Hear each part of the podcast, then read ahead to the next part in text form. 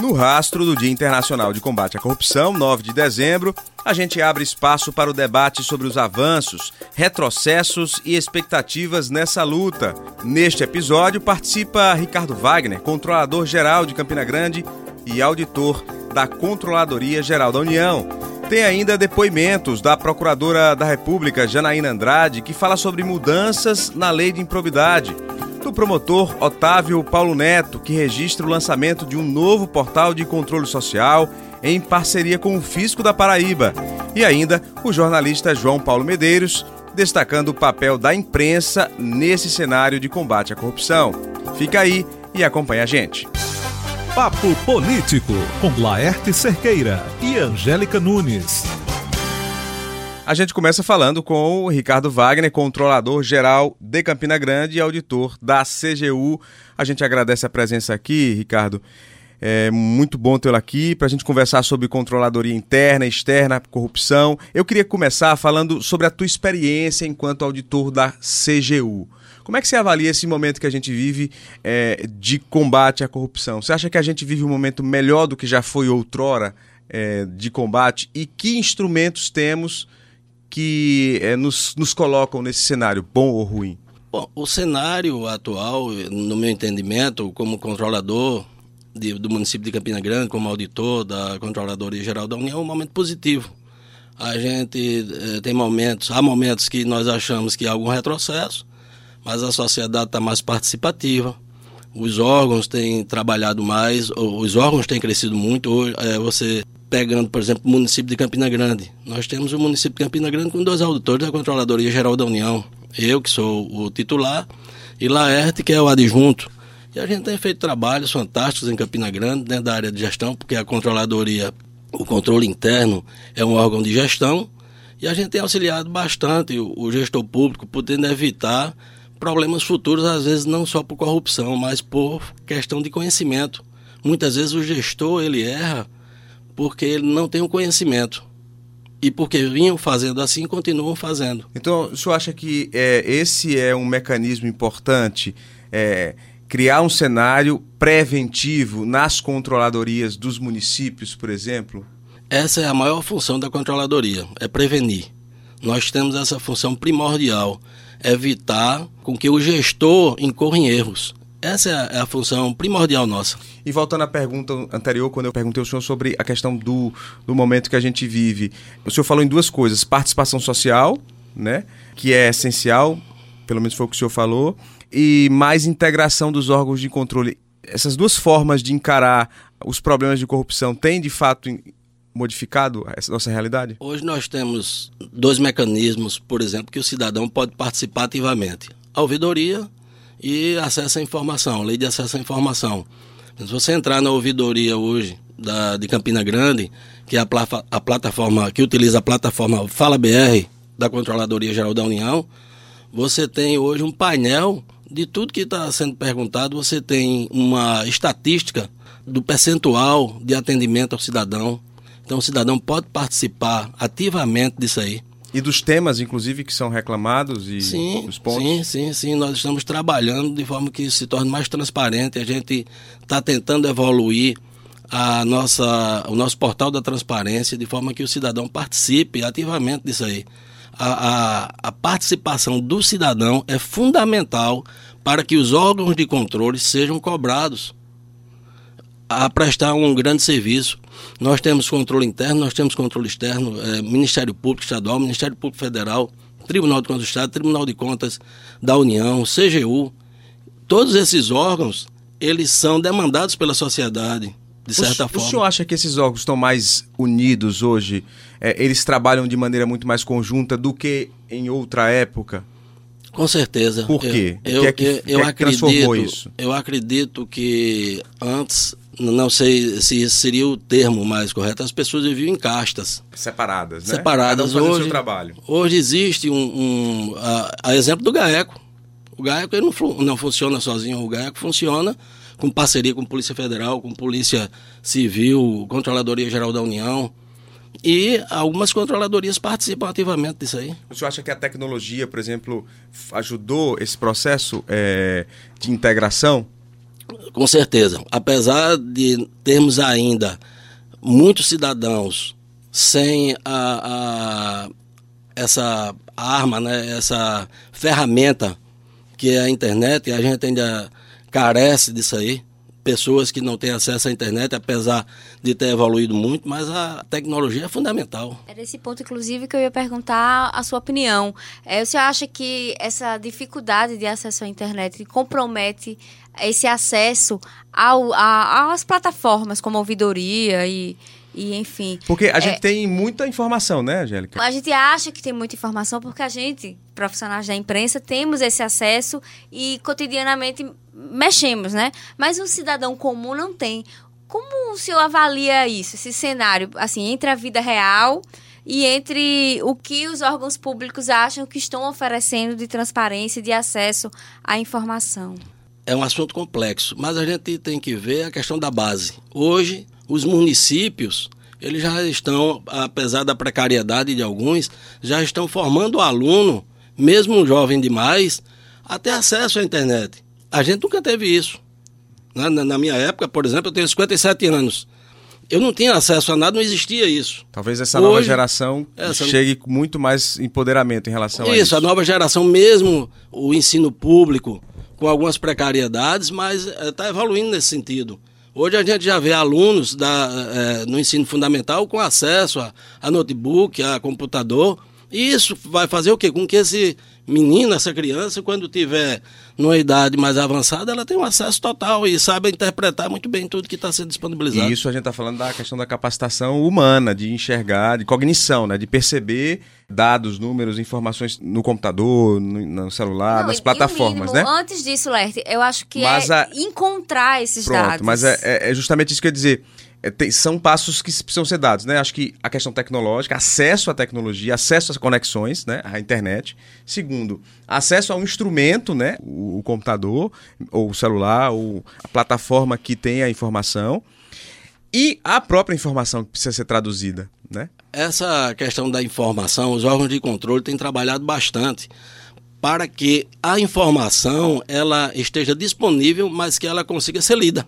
Porque muitas vezes, até uma pessoa de um, um, grau mais elevado de conhecimento. Tem dificuldade. Ela tem dificuldade. A gente, jornalista, tem dificuldade. É. Então, por exemplo, não adianta eu é, disponibilizar apenas, por exemplo, é, um elemento de despesa tal. O jornalista e a sociedade como um todo não vai saber. Pelo número, não. É. A, a, aquilo ali. Wagner, esse inclusive foi um ponto da fala do jornalista João Paulo Medeiros no evento que aconteceu essa semana na verdade, que aconteceu no Dia Internacional de Combate à Corrupção, um evento do Foco, né, um evento online que teve participação da Controladoria Geral da União, do Tribunal de Contas do Estado, do Fórum de Combate à Corrupção, do Ministério Público Federal e da imprensa. Esse foi o tom da fala do jornalista João Paulo Medeiros, nosso colega, no sentido de dizer o seguinte: esses órgãos de controle precisam de fato traduzir essa informação. Vamos ouvir é, um pouco da fala dele. Não há combate à corrupção sem informação. E a imprensa, nesse contexto, ela tem um papel fundamental que é de amplificar essas informações todas que, infelizmente, nós temos que noticiar é, de forma cotidiana. Bem, é, mas eu gostaria de iniciar, principalmente, é, falando o seguinte, senhores. Nós, enquanto sociedade, as pessoas, principalmente nas ruas, sentem muitos efeitos da corrupção é, seja no posto de saúde que não tem médico, não tem medicamento, seja na escola que não tem merenda, na rua que não é asfaltada. Mas as pessoas, a sociedade brasileira, ela tem uma dificuldade muito forte de identificar os efeitos do combate à corrupção. É, muitas vezes os órgãos de controle, especialmente CGU, Ministério Público Federal, GAEC, enfim, para citar todos eles, incluídos aí, fazem um trabalho excepcional é, de combate, de enfrentamento, mas, infelizmente, é, não se consegue traduzir para a sociedade é, os resultados desse trabalho. É, muitas vezes, é, esses resultados são apresentados apenas durante as operações policiais, o que de fato são importantes, que de fato têm um caráter pedagógico, né? Mas o posterior, infelizmente, a nossa sociedade não consegue compreender ainda como deveria. E nesse processo de falhas no decorrer do processo comunicativo, inclui, inclusive, a imprensa, porque não consegue traduzir muitas vezes é, esses resultados e levar ao conhecimento das pessoas esses resultados. Então, enquanto imprensa, enquanto jornalista que sou, é, faço essa crítica a mim mesmo e aos meus colegas, porque é, por uma série de obstáculos, inclusive operacionais muitas vezes, nós não conseguimos traduzir para as pessoas, para a sociedade, para os nossos leitores, ouvintes, telespectadores, é, esses resultados. É, eu diria que há também, é, nesse contexto, a necessidade dos órgãos de controle, e aí incluído todos eles, é, estreitarem mais esse relacionamento, tanto com a imprensa convencional, como também com as próprias redes sociais, em outros formatos e outras plataformas, no sentido de otimizar a divulgação dessas informações e traduzir de forma mais apropriada é, esses resultados. E aí, o caminho, pelo menos na minha visão, avaliação de mais de 10 anos acompanhando é, esse, esse setor específico aqui na Paraíba, o caminho, sem dúvidas, é o de é, o da confiança, de estreitar os laços, de entender a imprensa e o jornalista não como alguém que possa ameaçar de alguma forma o resultado do trabalho, é, evidentemente entendendo as peculiaridades, especificidades das investigações todas, mas é entender o jornalista e a imprensa como alguém que pode, com o seu trabalho, com a sua atribuição, é, amplificar esses dados e essas informações todas. Eu acho que esse é um ponto central nesse momento, quando a gente fala de combate à corrupção, né? É fazer essa ligação entre a informação clara para a sociedade, para que ela consuma, e a ação dos órgãos de controle. Quem também falou sobre isso foi Otávio Paulo Neto, promotor do GAECO, que é o grupo de atuação especial de combate à corrupção. E um dos pontos da fala dele, aliás, a, a fala dele foi baseada também nisso, né? É nessa mudança de olhar, de comportamento dos órgãos de controle, de quem faz os órgãos de controle, da própria é, imprensa, dos agentes desse processo de transformação, no sentido de que é preciso fornecer a informação, mas mais traduzida, né? Para que o cidadão se apodere dessa informação é, e em seguida ele consiga de fato buscar essa transformação. E é bom deixar claro que antes mesmo do, de chegar no cidadão, ele fala que é, essas autoridades precisam também se apoderar dessa informação e passar de maneira muito mais clara. Vamos ouvir o que Otávio Paulo Neto fala sobre isso. A ideia nossa, na verdade, é desenhar um, um observatório, aí é uma ideia até do Toto Catão, onde a gente congregue ferramentas analíticas, ferramentas de instrumentalização da educação digital, para que a gente possa, de fato, é, educar certo? Os chamados conectores conectados, pessoas com a, um mínimo de consciência para transferir conhecimento de maneira abalizada. Por quê? Porque hoje, na verdade, a gente percebe o seguinte: o que importa, a gente precisa saber o que importa. E o que importa, na verdade, não é mais o dado, mas são as perguntas. João Paulo aí antes, né, aqui antes de, de, de, antes de nós, ele falou de maneira muito interessante. A gente tem, tem que traduzir esse mundo e tem que arrastar essa população para essa nova visão. E vocês percebem que na verdade hoje é, tem aí mentiras confortáveis, né, que em tese se sobrepõe essa falta de visão desse mundo novo, desse mundo tão diferente, é que traz esses espaços para fake news e narrativas. A gente percebe que muitos políticos, na verdade, se calcam em narrativas porque, porque a população não consegue interpretar os dados, não consegue visualizar a que as políticas não são postas como deveriam, não consegue visualizar que o dinheiro é mal empregado. E a gente, na verdade, como João Paulo colocou, a gente é muito deficitário no repasse dessa informação. Né? Como eu falei, né, a gente percebe que a Assembleia Legislativa é um nicho, é uma casta fechada, certo? Onde você não consegue tirar uma informação do site. Se você entrar aí no site, peço a todos que estão na audiência aí, que estão nos acompanhando, for no site da Assembleia, é uma vergonha. Não tem publicidade nenhuma de nada, você não sabe nada da, da, da Assembleia, certo? O que me parece ser um espanto. A gente está em 2022 e até hoje a gente não percebe uma mudança nesse cenário, né? Mas tudo bem. Isso é um dos exemplos. E outros exemplos que não é questão de você vomitar a informação. Mas, na verdade, o que você tem que fazer é traduzir isso e habilitar pessoas que para que eles possam, de fato, é, endereçar soluções, para que eles possam, de fato, exercer sua cidadania. Nesse contexto, a, gente, a nossa intenção é montar um observatório. Esse observatório, na verdade, a gente vai tentar entabular isso com o Tribunal de Contas para que ele fique hospedado no Tribunal de, de Contas, porque tem uma certa estrutura, e a gente vai criar unidades distribuídas no estado todo, que pode ser no Ministério Público, na OAB, onde for, e a gente vai passar informações, habilitar pessoas a entender esse novo mundo. A gente vai também passar conhecimento para vários né, bacharéis de direito e advogados, logicamente, para instrumentalizar ações populares, para que eles fujam dessa dependência de Ministério Público, Tribunal de Contas, polícia, e eles, no exercício de sua cidadania, eles eles de fato se contraponham a tudo que está acontecendo. Por que está acontecendo? E com isso a gente vai ter um spin-off desse ambiente. Qual é? Esse spin-off é bem característico. Qual vai ser esse spin-off? Que a informação vai empoderá-los e eles vão tentar equilibrar as coisas. Porque hoje as coisas estão desequilibradas. As pessoas não estão entendendo esse novo mundo, esses novos instantes.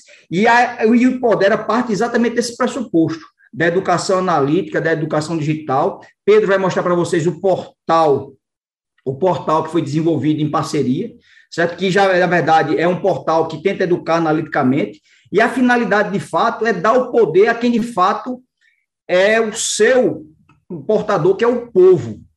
Né? Nós, instituições, somos plataforma. A gente tem que viabilizar. E nosso papel nesse novo mundo é de curadoria, é transferir conhecimento. É isso. A gente ouviu aí a fala de Otávio destacando a questão do conhecimento, né?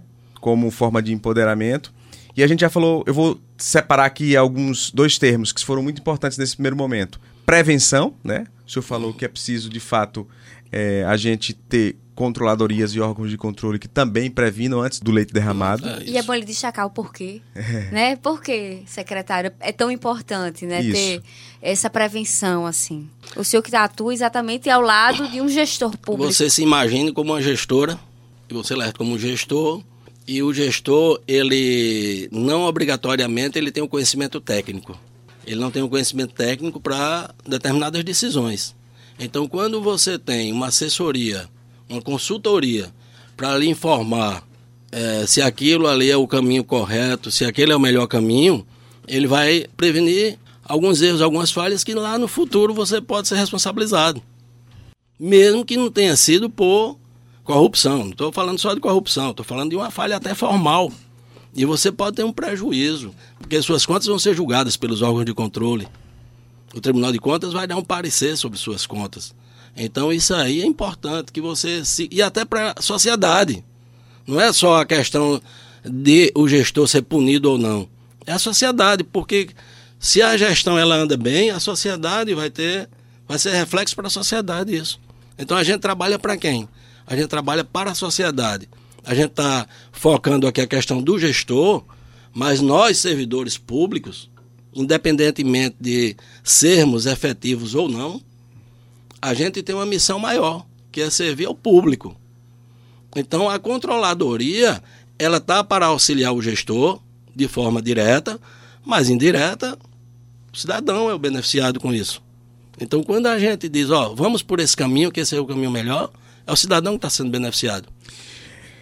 E o outro ponto, Laerte? O outro ponto é a informação, acho que a gente destrinchou, né? Eu queria avançar agora né, com relação a esse momento que a gente vive. Eu, esse ano foi um ano em que se votou muitos projetos no Congresso Nacional e estavam, se não diretamente, é, indiretamente relacionados ao combate à corrupção, né? Por exemplo, a PEC que, segundo especialistas e promotores e procuradores, diminuiria a autonomia do Ministério Público, felizmente foi derrubada, mas acendeu-se um alerta né, com relação a isso. E um, um, outro ponto, a questão da lei de improbidade. Como é que o senhor avalia? Houve um retrocesso nessas, nessas pautas, na discussão dessas pautas no Congresso? Eu acredito que, mesmo que, se houve algum retrocesso, o papel da imprensa, de toda a sociedade, é fundamental se houve algum retrocesso, que se mude. Porque só a sociedade pressionando é que se muda. Essa questão da lei de improbidade, por exemplo, é, a lei de em resumo, é, o que foi aprovado é que para que haja uma, uma, condenação é preciso de fato provar a intenção, não é isso? A intenção do, do, do gestor ou de quem vai cometer o, o, crime? É, aí, aí fica, você fica no, no, no, limbo até que ponto. O que é a intenção o que é a intenção. E Como o que não mensurar é. isso, né? Como Quer dizer, houve um desvio de recurso. Foi intencional ou não intencional? Então fica uma, uma, uma questão muito difícil de se avaliar para você chegar e dizer, olha, não, não houve intenção, então você pode fazer o que você quiser se você não teve a intenção. Mas é, eu volto a dizer, a imprensa, toda a sociedade tem que pressionar o Congresso Nacional, que é quem faz as leis, né? Para que, se isso for considerado um retrocesso, a gente modificar é essa possível questão. fazer isso? Claro, só, só é possível com a pressão da sociedade. A questão do Ministério Público, por que, é que foi derrubada a PEC? Pressão da sociedade.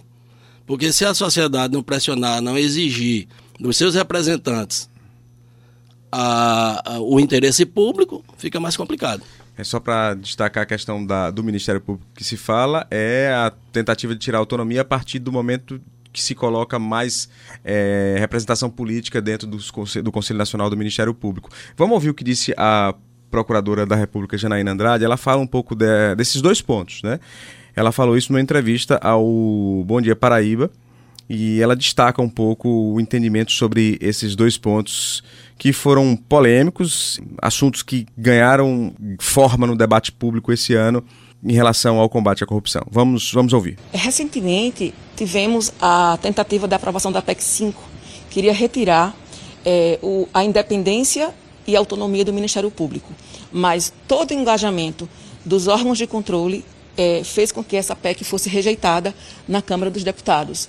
É, é muito comum, quando existem grandes operações, que se mobilizem é, uma situação de mostrar que tudo está errado, criar a cultura de que tudo que está errado e passar a demonizar o Ministério Público e o Poder Judiciário e transformar aquele que desvia recursos públicos em pessoa vitimizada. Então, é, hoje temos a alteração da lei de improbidade e que traz uma dificuldade muito grande de se combater a corrupção. No Brasil, hoje, infelizmente, com todo respeito a aqueles que editaram a legislação, a gente tem um processo que é tido para não funcionar e demorar muito. Quando demorar muito, que ele venha a prescrição. E quando não conseguir que a prescrição seja reconhecida, se anula tudo. Então, isso traz a sensação de impunidade. É uma questão de, de, de risco, de avaliação de risco, custo-benefício. Se aquele que pratica a corrupção sabe que não vai ter uma punição, ele não vai ter um incentivo, aquela prevenção geral, para o coibir e fazer pensar que ser esperto não é melhor do que ser bom. É isso. A lei da improbidade, de alguma forma, fragiliza um pouco. A impressão que a gente tem é, é essa, né? Porque cria um espaço um, subjetivo aí de decisão, né? O que é que a gente vai. E essa solução de que a gente vai pressionar e vai conseguir mudar, infelizmente, vai depender dos casos concretos. E aí vão ter que acontecer situações e a gente vai ter que expor através dessas situações que não deu certo essa técnica de deixar para avaliar se houve dano, né? É bem grave. Mas isso é um trabalho da sociedade. A gente só cresce, eu, eu, meu entendimento é que toda sociedade só cresce com a dificuldade. Então a gente não vai encontrar nada pronto. A gente já evoluiu muito nos últimos anos. Você, pelo menos na minha época, eu menino e até adolescente, até adulto mesmo, eu nunca vi na minha vida nenhum político preso. É, o senhor acha que houve uma evolução, né? Houve uma evolução. Uma evolução agora. Você vai ter contratempos, você vai ter questionamento, vai haver Papadas. interesse.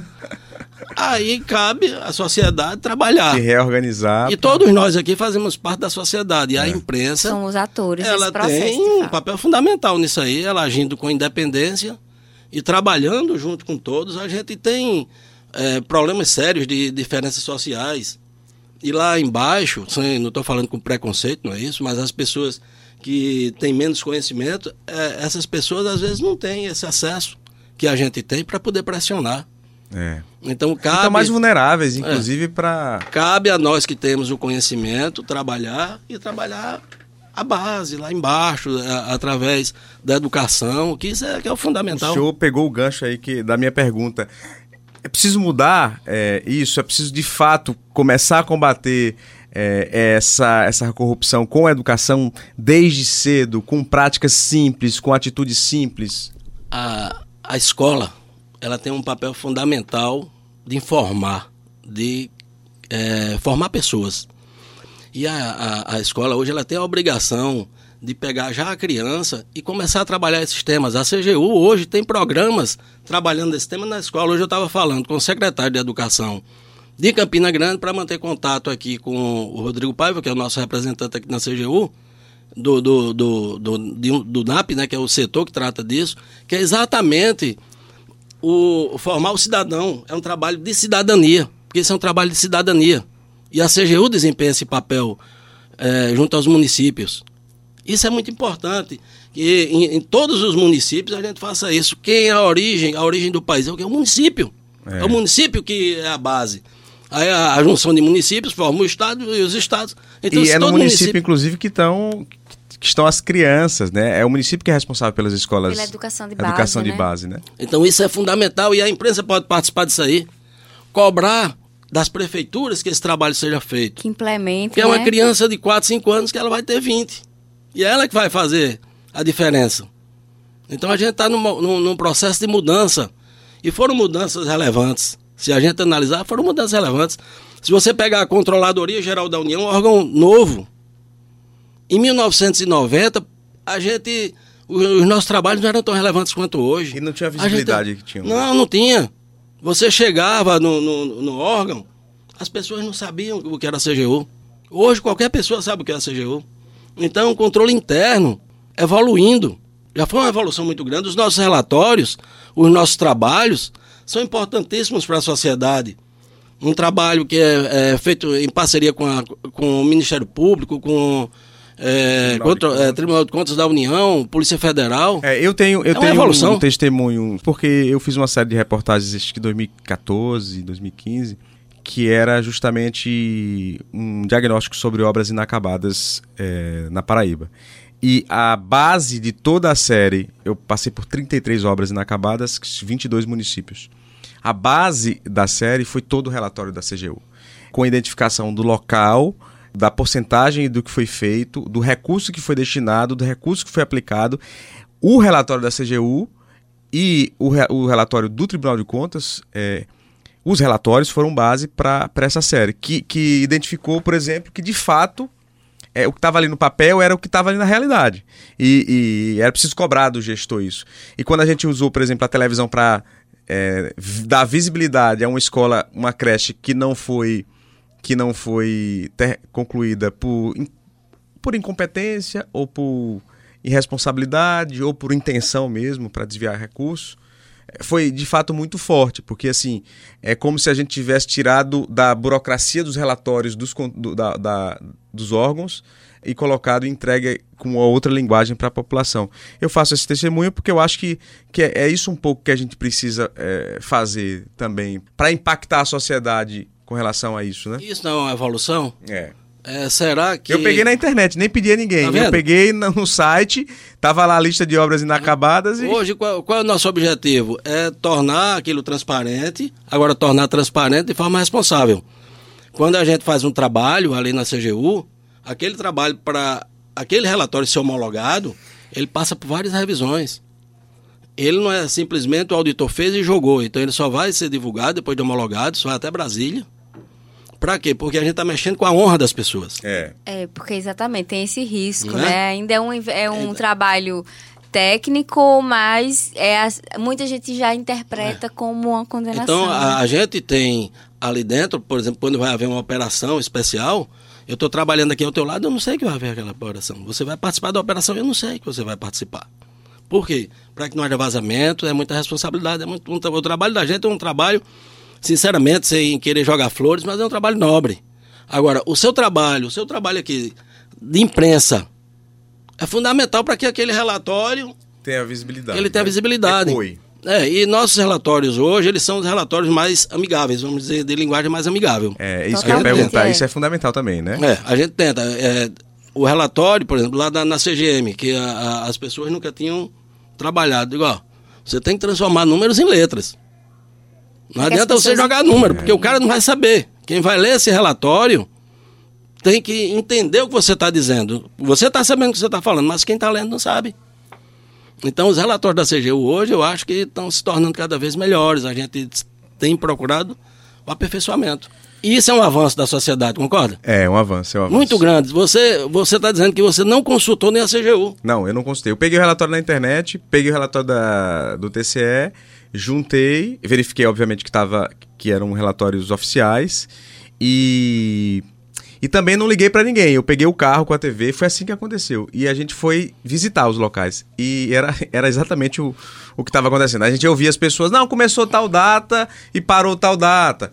Obviamente que as pessoas não têm uma noção real dos períodos, mas aquelas, os líderes comunitários, as pessoas que têm um envolvimento maior com é, o desenvolvimento do, da sua base, da sua região, elas diziam exatamente quando começou, quando terminou, como estavam no relatório da, da CGU. Você está me chamando aqui não como auditor da CGU, mas como controlador de Campina Grande. É. Há 20, 30 anos, jamais Campina Grande, acho que teria, é, vamos dizer, a formação disso. Porque isso é uma pressão da sociedade, é o tempo. É. Então a gente tem alguns retrocessos, lutas, e a gente tem que ir trabalhando. É isso, com essa fala do senhor a gente termina esse podcast. Fazendo um resumo aqui, né? Só para a gente esclarecer, né, Angélica? A gente falou muito de informação, né? É preciso traduzir a informação para a população, educar é, essa população desde cedo sobre o que é corrupção, combatê-la, é, pensar na perspectiva de um trabalho preventivo nas próprias controladorias dos municípios, começa lá. O, a própria Controladoria Geral da União já, já faz esse trabalho também preventivo, a função é essa, esse ponto é importante. É, a gente falou do avanço, dos avanços, se a gente pensar nos, nos últimos 20 anos, mas também falamos dos percalços, né? esse ano, por exemplo, me parece que a gente teve alguns dos percalços. Tivemos os retrocessos, mas as falas dos representantes dos órgãos de controle pelo menos nos eventos né, do Dia Internacional do Combate, um dia, né? é, que marcaram o dia, me deixaram bastante otimista, porque eu percebo que todos os órgãos de controle, inclusive agora fala do controlador geral do município de Campina, é nesse sentido de deixar a informação mais transparente para a sociedade e que as pessoas se empoderem desses, dessas informações em busca de pressionar os seus gestores para que a gente tenha uma sociedade é, mais otimizada. Eu acho que otimizada é a palavra, né? Que os nossos nossos recursos públicos sejam usados da melhor forma possível, sem desvio, sem malversação. Isso é o que importa, é o mais importante. E aí essas ferramentas que estão sendo disponibilizadas e esses sistemas todos que estão se, se esforçando para serem mais transparentes, é, que eles, é, de fato, isso aconteça, né? Que, é pra gente, que a gente possa exercer o nosso papel como imprensa e como cidadão, principalmente. E é importante, só para terminar, esse ano houve uma discussão importante também, viu, controlador, que eu acho que a gente precisa registrar aqui antes de terminar, que é o reconhecimento de que os órgãos de controle também têm problemas e que é preciso melhorar quando há problemas, falhas no Ministério Público, numa ação. Por que, por que, que eu estou dizendo isso? Porque a discussão sobre a PEC é, para tirar a autonomia do Ministério Público era uma discussão que veio da política para questionar a ação do Ministério Público em, em algumas operações. É, a Há erros? Pode haver equívocos? Sim. Mas o, a gente precisa pensar na resolução dos equívocos, não numa mudança é, que fragilize as ações de fiscalização. Esse, pelo menos, é o entendimento que eu tenho, é, que eu tive nesse processo e esse ano marcou, me marcou também essa discussão e esse debate sobre possíveis falhas estruturais, é, no caso especificamente do Ministério Público, é, que de alguma forma pode, possam prejudicar é, as ações é, de controle, as ações de fiscalização do órgão. Qualquer controle incomoda. é. Se eu pegar a tua conta bancária de Celeste, eu agora vou. Não tem nada de errado, mas você já está com. Na verdade é aquela história: você vai para uma blitz, você está todo certinho, tem um documento, não bebeu. Mas só em ver a Blitz você começa a ficar. É o controle. Entendeu? Tudo que é controle, você está na sua casa. Se sua esposa, sei lá é, seu esposo, seu namorado, chega lá e fala, eu quero saber, tu gastaste isso aqui com o quê? Você já se sente incomodado. Então, faz parte. Eu entendo isso como tudo que, que foi tratado aqui faz parte da evolução da sociedade. Você não vai chegar e modificar as coisas simplesmente dizendo, ó, oh, vou modificar e vai modificar. Não, porque vai haver resistências. Claro. É um a gente não vai né? deixar de encontrar resistências. Então você vai ter várias linhas, pessoas que estão incomodadas porque acham que aquilo vai prejudicar, pessoas que acham que devem evoluir para aquele ponto e você vai ter que chegar meio termo, no né? meio termo e evoluir. Você acha que o Ministério Público não evoluiu? Evoluiu. Eu entendo que foi um, um crescimento dos órgãos de controle fantástico. Você pegar a Controladoria Geral da União e fazer com que, com que a Controladoria cresça, foi fácil não. A Controladoria pagava péssimo servidor, era um, um, um salário ruim. Como é que nós crescemos ali? Mostrando serviço à sociedade. A gente tem grandes serviços prestados à sociedade. Temos falhas? Temos. Agora a gente tenta evoluir diariamente. É difícil você pegar um servidor ali que tenha, no mínimo, dois cursos. Com mestrado, com doutorado. Ninguém ensina o trabalho para você. Você chega ali, o cara diz, ó, tu vai fazer esse trabalho, e você vai estudar aquele tema. É muito técnico, né? Você chega, você está na saúde, o cara diz, não, agora você vai para educação, agora você vai. E você tem que estudar e tem que ser bem feito. É isso, com essa reflexão a gente acaba. O Papo Político tá no site da CBN, no site do Jornal da Paraíba, nas principais plataformas de áudio. Favorita, curte, tchau!